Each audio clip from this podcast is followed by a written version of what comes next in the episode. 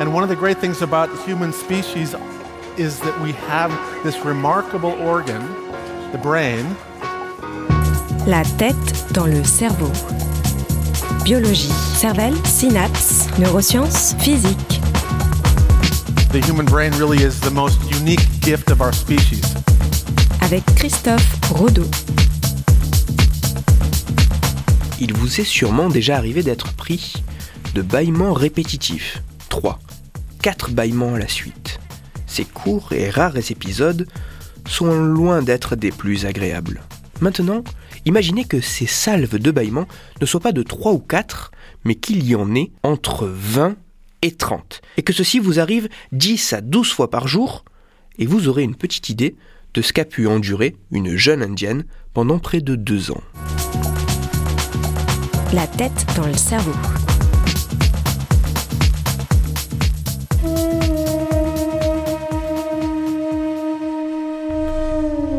L'histoire de ce cas atypique commence vraisemblablement dans le sud de l'Inde avec une jeune fille âgée d'environ 16 ans. Cette jeune fille vient un jour à consulter son médecin pour un problème récurrent. Plusieurs fois par jour, elle a des absences, des pertes de connaissances avec la réalité qui durent entre une et deux minutes. À la suite de chacune de ces pertes de contact avec l'environnement, se produit une succession de plusieurs bâillements impossibles à interrompre. Pour le médecin, les bâillements répétitifs sont assez étranges et difficilement compréhensibles. Par contre, les pertes de connaissance avec la réalité ne trompent pas. Cette jeune fille doit souffrir d'épilepsie. Chaque crise épileptique entraînant ces fameuses absences et peut-être même aussi les bâillements. Le médecin prend alors la décision de mettre en place un traitement médicamenteux dans le but de traiter cette épilepsie. Après une phase d'adaptation et le parfait traitement trouvé, les crises d'absence disparaissent, le traitement remplissant parfaitement son rôle. Par contre, les bâillements répétitifs, eux, ne disparaissent pas. Néanmoins, le médecin laisse partir sa patiente.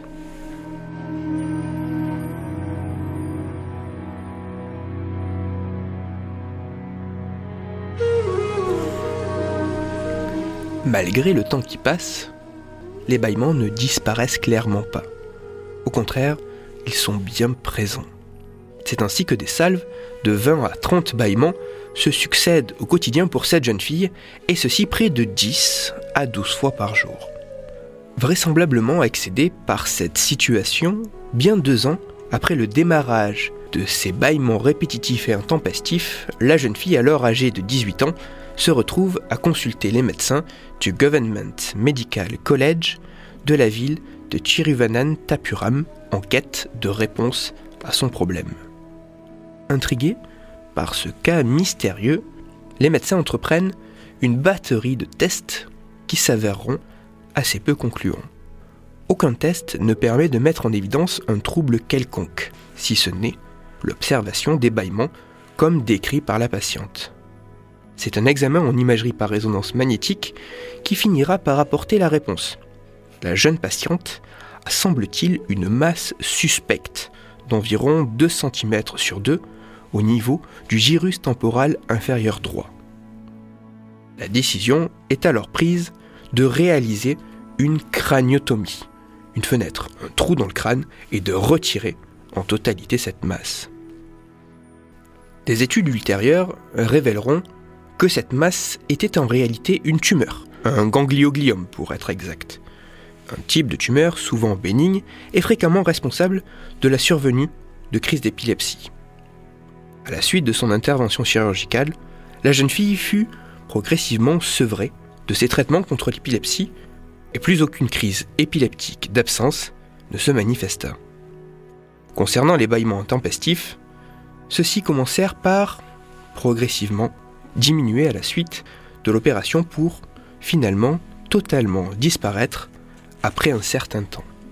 La clé du mystère se situait dans cette petite masse qui modifiait le fonctionnement cérébral normal et entraînait tant d'effets sur le quotidien.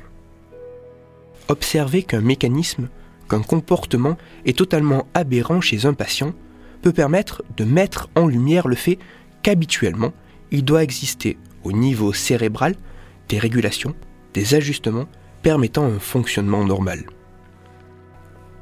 Ce type d'étude de cas, en plus d'être fascinant, permet également de mieux comprendre le fonctionnement du cerveau. Toutes les références de ma chronique se trouveront sur mon site Cerveau en argot. Et pour approfondir la chronique d'aujourd'hui, je vous renvoie vers un article qui est disponible sur Internet et qui revient plus en détail sur le cas que je viens de décrire. L'article se nomme La jeune fille qui passait son temps à bailler. Il est écrit par Marc Gozlan et il est à lire sur le site réalitébiomedicale.blog.lemonde.fr. Pour discuter science et cerveau, vous pouvez me retrouver sur Twitter, Christophe-Rodo, R-O-D-O, et sur mon blog, Cerveau en argot. Je vous rappelle que si vous, auditeur, vous avez des questions ou des sujets dont vous voudriez que je parle, n'hésitez pas à me le faire savoir directement sur mon compte Twitter et j'essaierai d'y répondre dans une future chronique. Christophe Rodeau. La tête dans le cerveau.